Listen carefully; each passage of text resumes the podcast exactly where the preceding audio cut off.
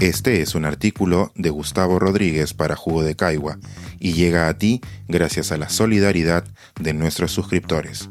Si aún no estás suscrito, puedes hacerlo en www.jugodecaigua.pe. Los filisteos.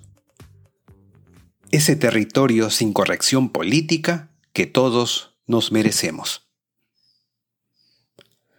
Las amistades de niñez y juventud se guardan para toda la vida porque en ellas habita un espíritu compartido de descubrimiento y aventura.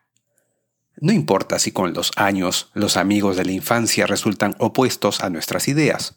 Lo usual es que la emoción que nos unía se mantenga protegida en una cápsula congelada en el tiempo. Por el contrario, las amistades que hacemos más allá de las cuatro décadas tienen como garantía el simple hecho de haberlas elegido para su cultivo. Se basan en la facultad de intuir, por fin, qué no queremos en nuestra vida y de juntarnos con quienes coinciden en ello.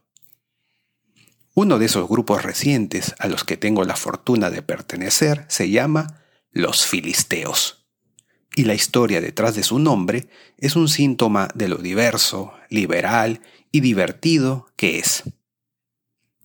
T, que es un hombretón barbudo, gran emprendedor y sibarita consumado, tiene como novio a M, una presencia benéfica que ilumina el mundo con su buen humor y sensibilidad.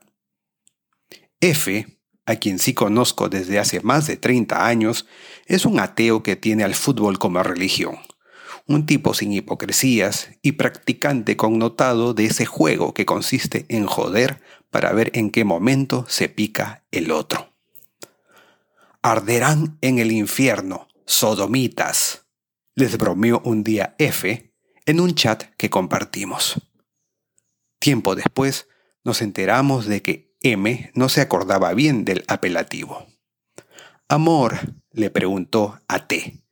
¿Qué fue lo que nos dijo F el otro día? ¿Filisteos?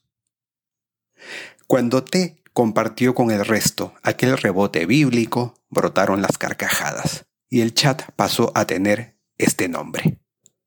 A estas alturas, usted ya debe haber intuido que se trata de un grupo deslenguado y que se escandaliza poco pero también somos una ciudadela sitiada por la corrección política, lo cual me ha llevado a escribir estos párrafos. Hace un par de semanas, mi novia y su hermana organizaron un almuerzo campestre hasta las últimas consecuencias, y los filisteos se quedaron a dormir. Pero también lo hizo una adorable pareja que no era parte del grupo. En el desayuno del día siguiente, R, que es prácticamente una hermana de mi novia, una mujer solidaria y creativa como pocas, que siempre ha lidiado con el sobrepeso, contó su experiencia adolescente en Berlín en 1989. T no se aguantó el comentario mientras comía su tamal. Ah, es que no sabes. R se apoyó inocentemente en el muro para la foto y lo demás es historia. Todos, empezando por R, nos carcajeamos imaginando aquel absurdo derrumbe histórico. Sin embargo, yo le eché una rápida mirada a la pareja invitada. Para mi alivio, también reían. Desde ese instante no hice más que repasar la cantidad de frases que nos habíamos dicho y que habrían hecho arder las redes si se hubieran hecho públicas las referencias al negro JP, que no había podido asistir, las preguntas impertinentes a nuestra amiga N sobre sus intimidades sexuales, todos los comentarios jocosos sobre nuestros amigos homosexuales, las bromas frívolas que nuestra otra amiga N utiliza para desestructurar su clasismo.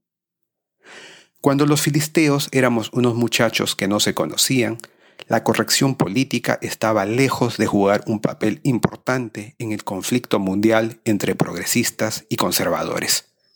Mucho menos en Perú, donde podía airearse un comercial de Goodyear que aludía a la semejanza entre la boca de un afroperuano y una llanta, y en donde los homosexuales eran representados en los medios como peluqueros escandalosos.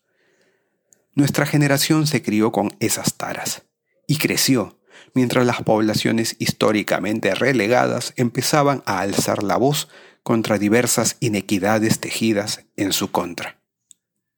¿Quién sabe si una de las razones por las que nos sentimos tan a gusto entre nosotros es porque, a pesar de que sabemos que la desigualdad debe combatirse en el mundo y de que cada quien lo hace desde su propia esfera, entre nosotros existe el acuerdo tácito de bajar la guardia, de relajarnos con la corrección, de reconocer que las salvajadas que nos nutrieron nunca terminarán de irse de nuestros cerebros y que la tarea de saber administrarlas tiene entre nosotros un espacio de descanso.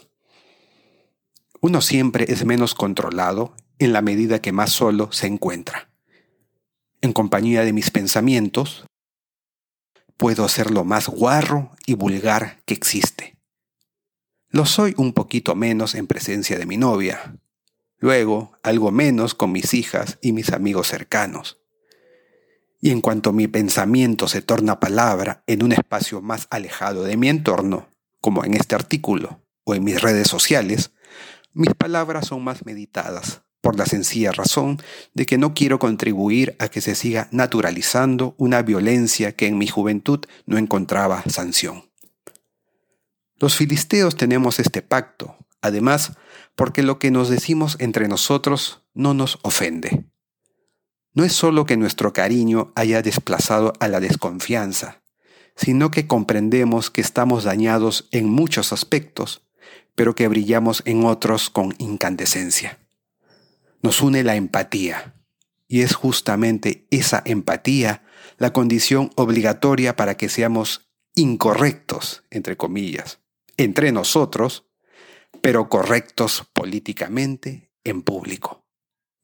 Ponerse en el zapato de la gente que no conocemos es el antídoto para no herirla con nuestra ignorancia sobre ellos. Este es un artículo de Gustavo Rodríguez para Jugo de Caigua y llega a ti gracias a la solidaridad de nuestros suscriptores. Si aún no estás suscrito, puedes hacerlo en www.jugodecaigua.pe. Thank you.